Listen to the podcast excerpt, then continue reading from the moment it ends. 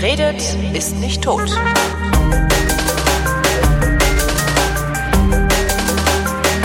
Willkommen zum Geschichtsunterricht einer Koproduktion von Vrindt und DLF Nova und wie immer zugeschaltet von DLF Nova aus Köln ist Matthias von Hellfeld. Hallo Matthias. Hallo, mit den besten Weihnachtsgrüßen natürlich. Oh ja, frohes Fest. Äh, genau. Thema heute, boah, so ja. ein alter italienischer Witz, Bologna. Ja, von Bologna zu Bologna sozusagen. Genau, Gründung der Universität Bologna. Mhm. Wann war das? Ja, äh, das ist eine sehr, sehr schöne Frage. Danke, also danke. im Siegel dieser hochehrwürdigen Universität von Bologna steht, ich zitiere, Alma Mater Studiorum Anno Dominum 1088, also 1088. Ähm, man ist sich da nicht so ganz sicher, ob die Herrschaften in Bologna nicht vielleicht eine kleine Lüge ähm, sich unterzogen haben, um einen Titel zu erwerben, nämlich die erste Universität in Europa zu sein. Ähm, wir können das nicht abschließend sozusagen ergründen. Tatsache ist, dass sie wirklich relativ früh gegründet wurde und dass sie sich darum streitet, die erste zu sein mit einer ebenfalls in Italien befindlichen Universität, nämlich in Salerno. Mhm. So, und jetzt. Äh, über wie viele Jahre Differenz reden wir da? Wir reden da über ein Jahr. Aber dann sollen die mal. Dann ja. sollen sie einfach mal die Uni Bologna Salerno gründen und dann genau. haben sie, dann ist so eine Halle Wittenberg. Genau, Halle Wittenberg, genau. ähm, also das äh, Schöne daran ist, dass in Bologna ähm, wurde man also in der Jurisprudenz unterwiesen. Also die Juristen waren dort zugegen. Ich wollte gerade fragen, was haben die denn da gelehrt? Weil ich meine, 1088, da waren die ja, äh, also zumindest was Wissen angeht äh, oder gesichertes Wissen angeht, ja doch eher dumm noch, die Menschen. Nein, nein, nein, nein, nein. Wollen wir mal nicht so überheblich sein, ja? Naja, keine also, Aufklärung, keine Wissenschaft. Naja, aber hallo, die Griechen gab es ja auch schon und ohne die Griechen wäre Mathematik eine Ansammlung von Vermutungen, habe ich mal gelesen. Und insofern, okay. äh, die wussten schon. Aber die Griechen haben auch, anstatt äh, im Maul des Pferdes nachzugucken, wenn man wissen wollte, wie viele Zähne das Pferd hat, bei äh, Aristoteles nachgeschlagen. Ne? Ja. So hat man mir mal Scholastik erklärt. ja, ja. Aber äh, wir, wir schweifen ab, wie ja. öfters. Ähm, äh, und Salerno ähm, ist eben hervorgegangen aus einer Art, ich sage jetzt einfach mal Krankenpflegeschule und daraus wurde dann Medizin. Jo. Also zwei ganz unterschiedliche Dinge. Aber Bologna hat eben wirklich einen ähm, wirklich maßgeblichen Teil an unserer europäischen Geschichte beigetragen, weil in Bologna etwas gefunden wurde, das etwa 500 Jahre vorher fertiggeschrieben wurde, nämlich der Corpus Juris Civilis. Und um den geht es im Übrigen am Silvester. Also Aha. wir machen jetzt im Prinzip eine Doppelnummer. Äh, Teaser, der Weihnachtsteaser auf Silvester der sozusagen. Der Weihnachtsteaser auf Silvester. Ähm, also dieser Corpus Juris Civilis ist die Grundlage unseres Rechtes. Das können wir dann in der nächsten Sendung besprechen. Und der wurde in Bologna ausgebuddelt von den eben dort befindlichen ähm, Juristen. Und die haben sofort gemerkt, wow, äh, das ist ja eine tolle Nummer, die können wir gebrauchen. Und daraus sozusagen ist der ähm, Ruf ähm, gekommen, dass eben in Bologna die großen äh, Juristen kreiert wurden, die halt dann in Europa unterwegs waren und die auch tatsächlich von Bologna aus dann ähm, naja, also nach in, in Europas Gegenden gezogen sind, um eben dort die Jurisprudenz zu vertreten und ähm, ein einigermaßen einheitliches europäisches Recht ähm, auf der Grundlage eben des römischen Rechtes, ähm, das zurückgeht bis Hadrian, also ähm, ungefähr 300 nach Christus. Ähm, also von dort sozusagen äh, die Quelle nehmend, dann eben ein modernes, für damalige Verhältnisse modernes europäisches Recht zu schaffen. Und sonst nichts? Also haben die da sonst nichts gelernt? Also nur Jura? Nur. Also das ist erstmal, ähm, also Universität äh, damals und heute sind wirklich zwei unterschiedliche Paar Schuhe. Ja, heute fragt man sich, was Jura eigentlich an der Uni zu suchen hat, ne? Ja gut, also man hat sich jedenfalls ja. damals zunächst einmal spezialisiert, dass das dann größer wurde und mehr Fächer äh, gelehrt wurden. Das kam erst später dazu. Mhm. Äh, Bologna ist jedenfalls äh, sozusagen tatsächlich für seine Juristen äh, berühmt und berüchtigt. Ähm, und die, man kann das nicht vergleichen mit dem, was wir heute an Universitäten kennen. Also damals waren Schüler und Lehrer noch so eine Art Einheit. Ja. Die kannten sich, die gingen gemeinsam einen Bechern, die unterhielten sich auf Latein. Deswegen, ähm, und das ist eine ganz wichtige Feststellung, weil wenn alle an Universitäten Latein verstehen und in Latein lehren, dann ja. können sie auch an allen Universitäten studieren. Ha, also quasi als Lingua Franca. Ja, oder heute, wenn du bei Erasmus bist, dann nimmst du Englisch. Das ja. heißt, du brauchst Englisch und dann kannst du halt diese Erasmus-Universitäten nutzen und kannst dein Studium dort fortsetzen, wo du es gerne möchtest. Noch zwei noch wunderbare Dinge sind festzustellen. Ähm, es konnte passieren, dass die Schüler und die Lehrer mit ihrer Universität nicht zufrieden waren. Ja. Und dann zogen sie weiter und gründeten eine neue. Und das ist zum Beispiel passiert in Oxford und Cambridge. Ähm, also das sind beides Gründungen von Lehrern und Schülern, die mit ihren Herkunftsuniversitäten unzufrieden waren. Ähm, was es natürlich dann auch noch Gutes mit sich gebracht hat, damals zumindest ist, wenn, wenn alle da Latein sprechen, grenzt man sich natürlich ganz toll ab, weil damals praktisch niemand Latein gesprochen hat. In ja, der Schule hast du es ja nicht gelernt. Heutzutage lernst du Englisch in der Schule, also bist prinzipiell in der Lage, an jede Universität zu, ja, zu verstehen, ist, was die reden es gibt viele Dinge, die heute besser sind als früher, wollte ich nur ja. mal erwähnen. Und das gehört dazu. Das war natürlich A, eine Frage des Geldes. Du musstest mhm. dafür Geld bezahlen, an der Universität studieren zu können. Das konnte nicht jeder. Du musstest entweder arbeiten oder reiche Eltern haben. Also im Sinne von, die können diesen Obolus entrichten, der da notwendig war. Ähm, und eben, du musstest der lateinischen Sprache mächtig sein. Und das wurde eben äh, nicht überall gelernt und gelehrt. Insofern war der Kreis derer, die da studieren konnten, äh, tatsächlich gering. Dafür gab es keinen Numerus Clausus. Ne? was, du, ja, was du natürlich auch hast machen können, ist, du hast ans Kloster gehen können. Da hast du dann auch Schreiben und ja. Lesen und Latein gelernt. Ja. Genau. Inwieweit genau. hat denn die Uni in, von Bologna mit dem Klosterbetrieb was zu tun gehabt? Also das, äh, so, das weiß ich jetzt ehrlich gesagt ganz exakt nicht. Aber richtig ist, dass die Klosterschulen tatsächlich äh, im Grunde genommen seit äh, zwei, 300 Jahren ungefähr, also Karl und das Frankenreich, dort mhm. wurde im Grunde genommen das sehr ausgebaut, dass man eben an, an, an Klosterschulen sozusagen ähm, seine Kinder unterbringen konnte, aber auch teilweise gegen Geld, teilweise nicht gegen Geld. Manches war karitativ, manches nicht, aber in der Regel wurde auch dort Geld bezahlt. Und die wurden dann eben ausgebildet und die konnten auch dann an die weiterführenden Schulen, sprich später an die Universitäten gehen. Also der Weg war tatsächlich auf dieser, es gab keine ähm, öffentlichen Schulen, mhm. ja, das kam erst sehr viel später. Und es gab auch nicht die Vorstellung, dass Schulbildung Bildung für Kinder oder Studenten oder Universitätsbildung eigentlich kostenfrei sein äh, müsste. Und insofern ähm, ist für uns äh, der, der Vergleich, der hinkt in allen Belangen und geht überhaupt nicht. Aber damals muss man eben sich zurückversetzen und sagen, also im Grunde genommen war das tatsächlich etwas für außergewöhnlich reiche Leute im Sinne von damals herrschenden Verhältnissen. Und ähm, die äh, hatten ein eigenes Leben, die waren tatsächlich abgespalten, sie waren äh, in eigenen Kneipen, in eigenen äh, Straßen und Wohnungen. Es gab äh, an den Universitäten teilweise Wohneinrichtungen für Studenten und für ihre Lehrer. Mhm. Und sie waren eben sehr mobil. Das heißt, äh, es war nicht ungewöhnlich, dass die Studenten durch Europa zogen ähm, um einfach mal ein Semester in Zürich zu studieren oder so etwas. Mhm. Und ähm, das machte natürlich auch etwas mit diesem Kontinent aus, der zu dieser Zeit, also wir reden ja immer noch äh, von 1088, also Ende 11. Anfang 12. Jahrhundert.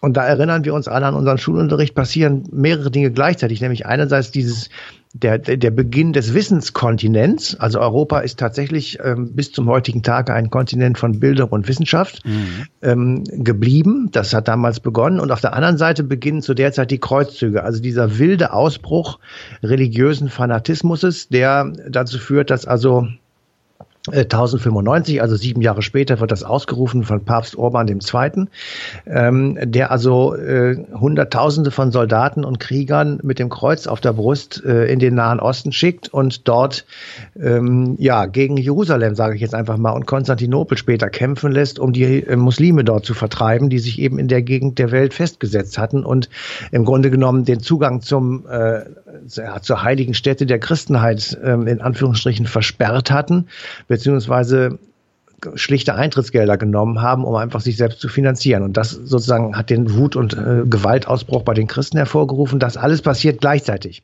Und ich meine auch so ein bisschen, das ist zwar historisch nicht so nachweisbar und da werden Historiker sicher auch nicht drauf einsteigen, aber so ein bisschen ist das auch die Parallelität von Dingen, die uns die ganze Zeit über beschäftigen. Wir haben auf der einen Seite Kunst und Kultur in allerfeinsten Höhen, mhm. ja, von, von ähm, Goethe bis Beethoven und so weiter. Und wir führen gleichzeitig unerbärmlich brutale Kriege. Also das sind immer so zwei Seiten einer Medaille gewesen, wenn man sich mit der Geschichte Europas so ein bisschen beschäftigt. Und das finde ich, kann man da sehr schön auch dran sehen. Kann man das eine jeweils als Gegenbewegung des anderen verstehen, ohne jetzt zu fragen, wo, wo, wo war die Henne, wo war das Ei? Ähm, ja, ich ähm, glaube nicht. Ähm, also wir haben das auch so ein bisschen versucht herauszufinden. Die Historiker sagen, nee, da gibt's überhaupt keinen Zusammenhang. Das glaube ich auch nicht. Ich glaube nicht, dass jemand gesagt hat, weil wir jetzt da Wissen machen, können wir hier Kriege führen. Das glaube ich nicht. Aber die, die Duplizität oder die Gleichzeitigkeit oder die Doppelseitigkeit menschlichen Lebens äh, findet ich dort wunderbar abgebildet, in Anführungsstrichen wunderbar. Also es ist, ja. ja, es ist ein, ein ähm, eine Schau sozusagen, eine Betrachtungsmöglichkeit, äh, wie bekloppt wir eigentlich sind. Also wenn wir uns einfach darauf einigen könnten, dass in Europa Wissen, Wissenschaft und Musik und Kunst und was weiß ich, Forschung und Lehre äh, gut ist und gemacht wird. Wir reden jetzt von 1088, das ist jetzt wirklich schon ziemlich lange her, 930 Jahre ehrlich gesagt. Du kannst es dir ja äh, aber 2018 genau so noch angucken. Eben, wir haben auf eben. der einen Seite die, die, die, die, die Kultur, die Kunst, die Wissenschaft, äh, ich sag mal, die, ja. die Vernunft und auf ja. der anderen Seite heute gerade feiern ja die Populisten ja. fröhliche ja. Urständ, äh, deren Hauptargument oder eins von so ein, abgesehen von der Fremdenfeindlichkeit und Angst, was diese Leute treibt, ist halt eins der Argumente, dass sie meinen zu haben, Elitenkritik. Ja. ja also eine unglaubliche Fortschrittsfeindlichkeit, eine Aufklärungsfeind, also eigentlich eine anti-aufklärerische Parteien sind das, die gerade ja. fröhliche Urstände ich darf, feiern. Das ich darf ist, jetzt mal, da wir uns faszinierend, wir uns, hast du, du ja, hast recht, ja. Ja, ja, da wir uns gerade kurz vor Weihnachten befinden, gebe ich jetzt mal einen Buchtipp ab, wenn ich das darf. Nur zu. Und zwar Aleida Assmann hat ein Buch geschrieben im Beck Verlag erschienen, der europäische Traum. Und ich lese kurz einige Zeilen. Äh, ich habe das jetzt nicht deshalb eben gesagt, weil ich das gerade lese, sondern ja. Äh, es ist mir eingefallen, dass das tatsächlich ähm, gut dazu uns jetzt passt. Also ich zitiere aus dem Vorwort. Europa kann auf eine lange Tradition positiver Selbstbilder zurückblicken. Hier war einmal der Nabel der Welt. Hier stand die Wiege der Zivilisation. Hier wurden die Grundlagen gelegt zu allen möglichen kulturellen Errungenschaften, die sich dann über den Erdball verbreitet haben. Im populären Selbstverständnis gilt Europa nach wie vor als Hort der Vernunft, der Freiheit und der Demokratie. So. Ja. Recht hat sie, ja, und zwar 100 pro.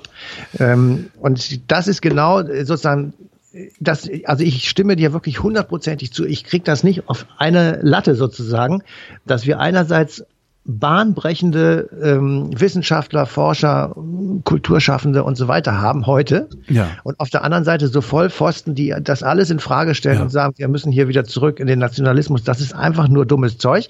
Aber es ja, ist das ist die so. exakte Gegenbewegung eigentlich. Genau, und das, so. das Interessante fände ich mal nachzusehen, das hat er bestimmt auch irgendwelche Historiker haben das doch bestimmt schon gemacht, über die Jahrhunderte oder Jahrtausende sogar mal nachzusehen, unter welchen Bedingungen, also unter welchen historischen Bedingungen diese Gegenbewegungen groß geworden sind. Also mhm. was war los, dass auf einmal die Kreuzzüge überhaupt möglich waren, obwohl doch die Leute angefangen haben, vernünftig zu werden. Genau wie heute, was ist eigentlich los, dass diese Rechtspopulisten auf einmal groß werden, obwohl wir so viel wissen wie noch nie und so wenig glauben müssen wie noch nie. Das ist ja, mhm.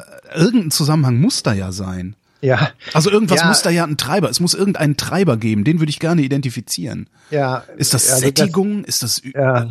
Kann, ich, ich, also ich kann das auch nur vermuten. Aber ja, das äh, äh, es ist tatsächlich, es ist, also dieser Pendelschlag, das gibt's ja diese äh, sehr einfache Darstellung, wie entwickelt sich Gesellschaft, wie der Pendelschlag einer Uhr mal vor, mal zurück, mal vor, mal zurück und irgendwann bist du immer ein Stückchen weiter in die Mitte. Also es geht ja das so.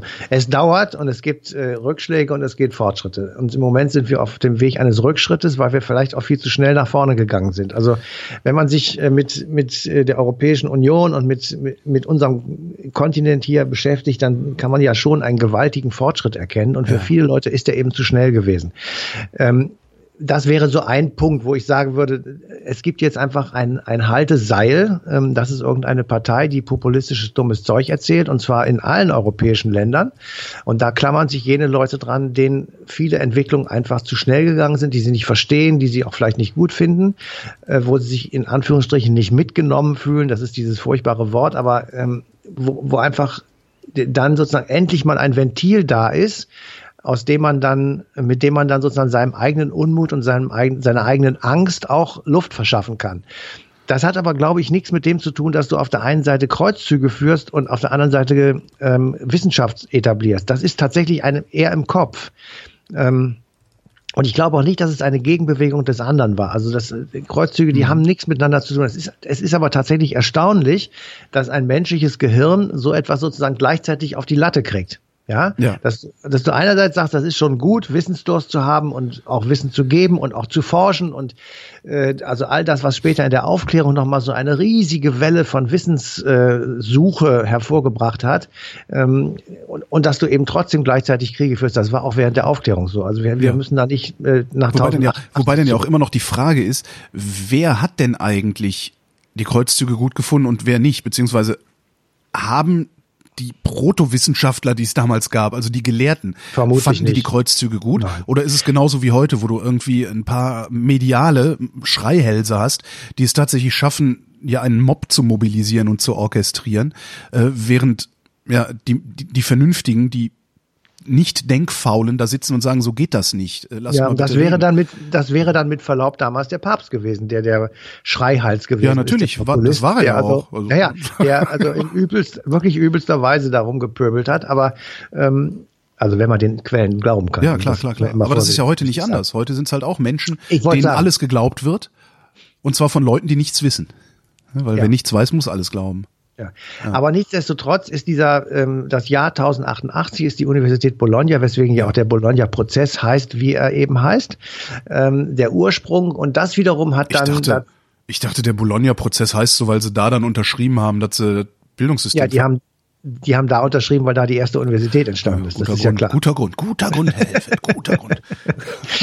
Gut, ähm, also wir gehen jetzt mal weihnachtlich weiter und Mhm. ähm, überlegen uns, oder hat das sozusagen Folgen gehabt? Und die Antwort lautet nun wirklich ja, weil ähm, aus der Gründung Nummer 1, 1088, ist dann tatsächlich ähm, innerhalb von wirklich relativ kurzer Zeit ähm, ein, eine Landschaft geworden sozusagen, die, äh, wenn man sich so eine, es gibt so kleine Karten im Netz, da kann man gucken, wann, wo, welche Universität gegründet ist und wenn man da so bis zum Jahr 1500 geht oder sowas, dann siehst du lauter kleine Punkte auf dem europäischen Kontinent, wo überall Universitäten standen. Also von Uppsala ganz oben bis Catania in Sizilien, überall gab es Universitäten und im Übrigen natürlich auch im deutschsprachigen Raum. Also die Frage, wann ist die erste deutsche Universität gegründet, da muss man sagen deutschsprachiger Raum, weil zu Deutschland gehörte damals ja sehr viel mehr oder zum deutsch-römischen Reich ähm, als heute. Die Deutschländer. Ja, die vielen Deutschländer. Die erste deutschländische Universität, auch schönes Ort. Und die erste stand tatsächlich in Prag. Ähm, 1348 wurde die gegründet und die kriegte auch sehr schnell einen gewaltig guten Ruf. Ähm, und dann ging es aber wirklich ruppeldibups. Dann kam ähm, immerhin 250 Jahre nach Bologna. Das muss man auch mal deutlich sagen. Ne? Ähm, dann kam Wer, wer gründet sowas? Sind das dann die Herrscher, die, die Herrscher Ja, ja, sagen, hier, ja, da ja, jetzt ja, Schule? Okay. Ja, ja, ja, das war tatsächlich genau so.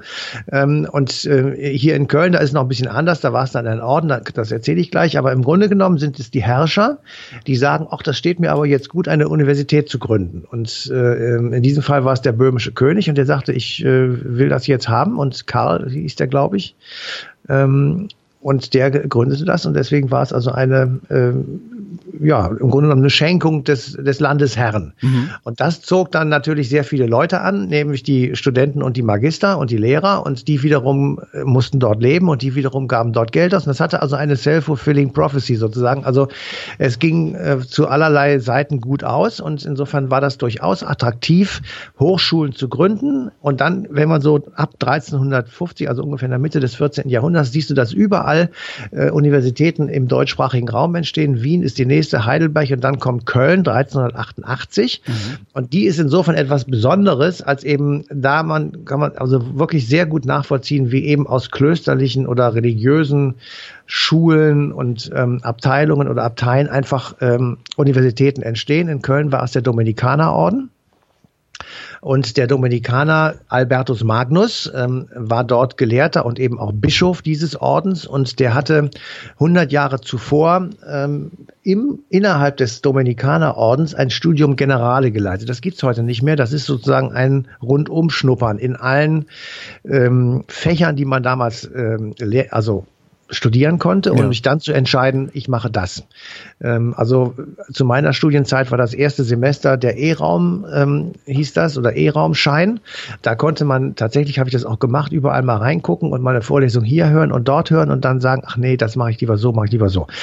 Geht heute nicht mehr, das ist klar. Aber äh, das war damals eine richtige Struktur sozusagen. Und ähm, 1388 wird also aus dieser, ähm, ich sag mal, Dominikaner-Einrichtung eine Art ähm, Universität, die eine ganze Zeit lang auch wirklich existierte und also gute Lehre betrieb, die dann 1798, Stichwort Napoleon, ähm, weil die Franzosen nach Köln kamen, äh, wurde diese Universität geschlossen und äh, zusammengefasst mit einigen anderen Hochschulen dieser Gegend zu einer Zentralschule des Ruhrdepartements.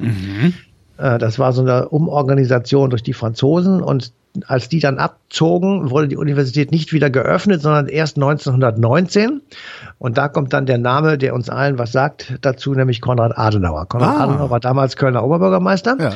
und hat die Universität sozusagen aus dem Dornröschenschlaf ähm, von 1798 äh, wieder erweckt und hat dann äh, hier in Köln diese Universität gebaut und ähm, oder wieder aufgemacht und damit natürlich für die Stadt einen gewaltigen Schub auch äh, gemacht, genauso wie es im Mittelalter so war.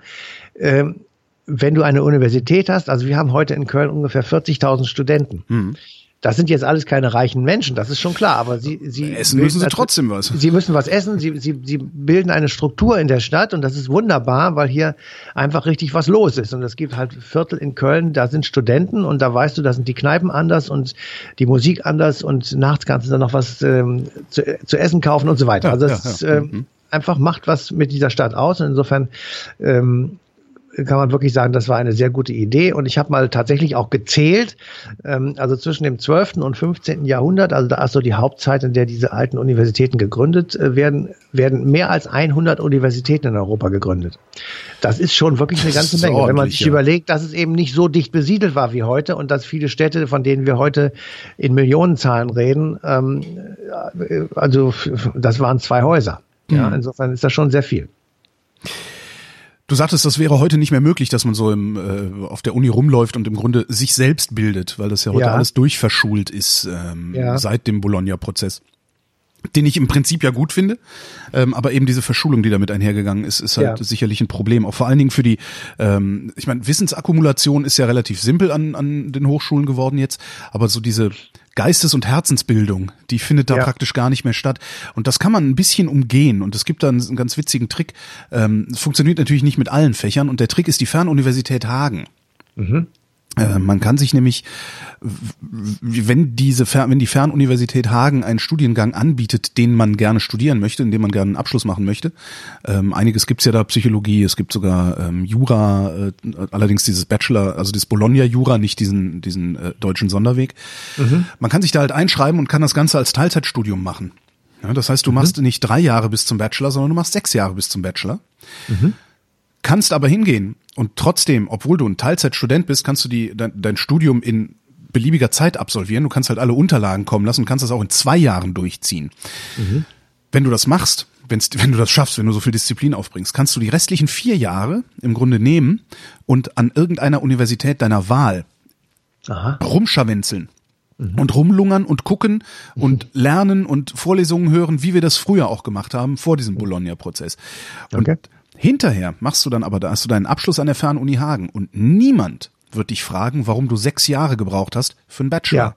Ja, ja, Weil okay. nämlich alle denken, oh, Fernuni Hagen, der Typ ist so diszipliniert, ja, der hat das neben seinem Beruf gemacht. Kannst ja dir ja. irgendeinen Beruf ausdenken, fragt ja eh keiner nach. Was haben sie denn gemacht? Ja, während der Zeit habe ich, keine Ahnung, Häuser in Spanien gebaut oder so. Mhm. Und dadurch, dadurch räumst du dir ein bisschen Zeit frei, die mhm. du dann wiederum in Vorlesungen von interessanten Physikern oder sowas verbringen kannst. Ja. Ähm, ja, ja äh, wunder, wunderbare Idee. Ähm, ich hatte jetzt eher so an die normalen, in Anführungsstrichen, Studenten gedacht, ja. die so mit, mit 19, 20 an der Uni sind und die, die, äh, krieg, die sehe ich ab und zu, weil ich ja für eine Studienstiftung tätig bin und äh, da auch Stipendien mit, also Leute aussuche, die Stipendien bekommen. Ja. Und, ähm, da muss ich wirklich sagen, was die mir so erzählen, das ist manchmal echt haarig und ähm, ja. diese vielen Punkte und Zusatzpunkte und hier noch und da noch. Ähm, weißt du, früher hab, musste ich einen Schein machen, da stand drauf, drauf bestanden. Oder ja. eben von mir ist auch mit einer Note, aber das war es dann auch. Den habe ich weggeheftet und den musste ich am Schluss des Studiums einmal vorlegen. Und dann wurde geguckt, ob ich alle Scheine habe. Und ja. ähm, heute kriegst du ein dreiseitiges Pamphlet mit äh, 40 Unterpunkten und am Schluss steht irgendwie 37,5. Und äh, das sind lauter Teilleistungen, die alle eine unterschiedliche Gewichtung haben. Das ist mhm. natürlich alles möglicherweise im Endeffekt auch gerechter das will ich gar nicht bestreiten, aber es ist extrem kompliziert, wie ich finde, und es lässt ja eben diesen Raum nicht, von dem du gerade gesprochen hast. Ja. Ähm, und es ist auch vom, also von meinem Anspruch her, was will ich eigentlich, was für ein Wissens- und Bildungsideal verfolge ich? Was ja. will ich hinterher raushaben, wenn die Leute an der Uni waren und mit dem Doktortitel da abmarschieren? Was, was müssen die eigentlich können?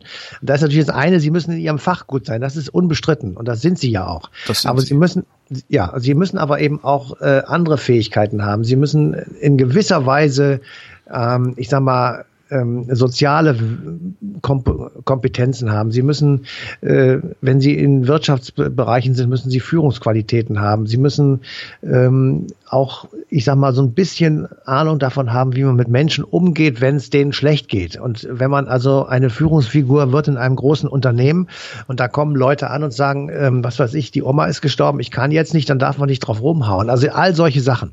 Und ähm, ich befürchte einfach, dass Leute auch wenn Sie heute aus der Uni rauskommen, sind sie nicht in der Lage, über ihren eigenen Tellerrand rauszugucken ja. und einigermaßen kompetent etwas zu sagen. Das ist zumindest das, was mir, was mir immer wieder Hochschullehrer. Ja, sie erzählen. sind Schmalspur. Vor allen Dingen, vor allen Dingen Menschen, die schon seit vielen Jahren Hochschullehrer ja. sind, sagen, es wird, es wird eigentlich immer schlimmer. Also wir, wir, wir entlassen die Leute in einem, ja, psychosozialen Zustand von den Hochschulen. Ja. Ähm, die sind eigentlich gar nicht befähigt, das zu tun, was genau. auf ihrem Zettel steht, was sie tun sollen dürfen. Und das, und das ja. fängt aber auch schon vor der Universität an. Also ähm, ich, ich bin auch ab und zu an der Uni gewesen, habe da auch Vorlesungen gegeben und habe dann mit Leuten gesprochen, die gerade frisch von der Schule, also mhm. Gesamtschule oder ähm, Gymnasium kamen. Und äh, wenn die mir erzählen, mein Fach ist Geschichte, wie Geschichte an der Schule unterrichtet wird, dann kann ich nur das kalte Kotzen kriegen. Ja, das, war ja, bei uns, das war bei uns aber genauso. Also das, das war. Aber ich habe wenigstens noch einen Unterricht, der war schlecht, das stimmt. Aber ja. ich habe einen Unterricht bekommen, der, der, der bei den Griechen begann und bei Adolf Hitler endete. Das stimmt. Ähm, ich, aber heute ist es so, dass du mal ein bisschen römische Geschichte machst, dann gibt's zwei Jahre keinen Geschichtsunterricht, dafür hm. machst du Geografie und dann kriegst du auf einmal was über äh, die Franken erzählt ja. oder von mir aus auch über die Weimarer Republik. Und dann hast du fünf Blöcke ja, die du in der Schule mitbekommst oder sechs. Und da sind Epochen äh, drin äh, abgebildet. Aber du, Geschichte baut aufeinander auf. Ja, das mache ich jetzt wirklich mein ganzes Leben lang. Und das ist so. Du kannst Geschichte nicht verstehen, wenn du dich einfach nur mit Napoleon beschäftigst. Das ist dummes Zeug. So. Ja, ist dummes ja, Zeug. Klar, du hast ja. hinterher keine Ahnung. Und insofern ähm, macht es einfach Sinn, Geschichte durchzuerzählen und einfach es spannend zu erzählen und die Leute davon zu befreien, äh, Daten auswendig lernen zu müssen. Das ja. können Sie alles bei Wikipedia nachgucken. Da steht das nämlich richtigerweise alles korrekt drin. Muss man das heute Fehler. immer noch Daten auswendig lernen? Das kann ich mir nicht vorstellen. Ja, das kann ich aber mich für, kann ich dir aber versichern, dass das so ist. Und naja, du musst in Prüfungen natürlich schon wissen, ähm, in welcher Epoche befinden wir uns. Und, und ja, so. aber, aber, aber dieses, dieses sture Pauken, was wir damals ja, in den 70er und 80er Jahren gemacht haben. Ja, das, das natürlich nicht also, mehr, das stimmt. Das stimmt. Aber es gibt heute gar keinen Geschichtsunterricht mehr, wo das überhaupt vorkommen kann. Also die Leute haben hm. keine Ahnung und sie sitzen vor dir und wollen Geschichte studieren, weil sie das interessiert. Und die müssen im Grunde genommen erstmal wieder anfangen. Ja. Die müssen im Grunde genommen Basiswissen sich reinpfeifen. Das kannst du aber an der Universität gar nicht vermitteln, weil dazu die Zeit nicht da ist ist. Es gibt ja nicht, na klar gibt es Grundvorlesungen, Logo. Ja, römische Geschichte, das geht bei, was weiß ich, von mir aus Romulus und Remus los. Egal. Aber da musst du auch da sitzen und da musst ja, du dir das, das halt, griechische das, und das römische halt der, und so weiter angucken. Ja, es fehlt halt der Raum für, ja, das ja. im Grunde das, was wir hier machen. Ne? Äh, ein, ja. ein Historiker steht da und plaudert über Geschichte, ja? ist vielleicht auch mal was unpräzise, lässt auch mal was aus und aber, aber dass du einfach so ein, ein, ein Gesamteindruck der Historie bekommst. So, das, ja. okay, wie, wie waren die eigentlich drauf, die Leute? Ja. Genau. Ja, genau. Also es geht wirklich nur, also, also ich bin mittlerweile fest davon überzeugt, dass äh, Daten im Kopf zu haben Ballast ist, den brauchst du nicht. Du, du, äh, Vornamen und Titel und all diese Dinge braucht man nicht wissen. Mhm. Man kann das nachgucken. Ähm, wenn du es oft genug nachgeguckt hast, weißt du es sowieso. Ähm, weil dann merkt man sich das einfach, das geht ja, ja ganz von alleine. Genau. Genau. Ähm, also Fuschzettel schreiben ist die beste Vorbereitung für eine Klausur, weil ja, das dann musst du, so, ja, genau. Ja, genau. So und äh, ich, ich muss eine Struktur haben. Ich muss einordnen können, ähm, warum eigentlich so bestimmte Sachen passiert sind. Warum, ähm, was weiß ich, hat es den Investiturstreit gegeben? Was ist das eigentlich für eine Grundfrage, die dahinter steht? Ja. Was, was ist das für eine grundlegende Entscheidung gewesen, die damals die Leute haben treffen müssen? Ja. ja?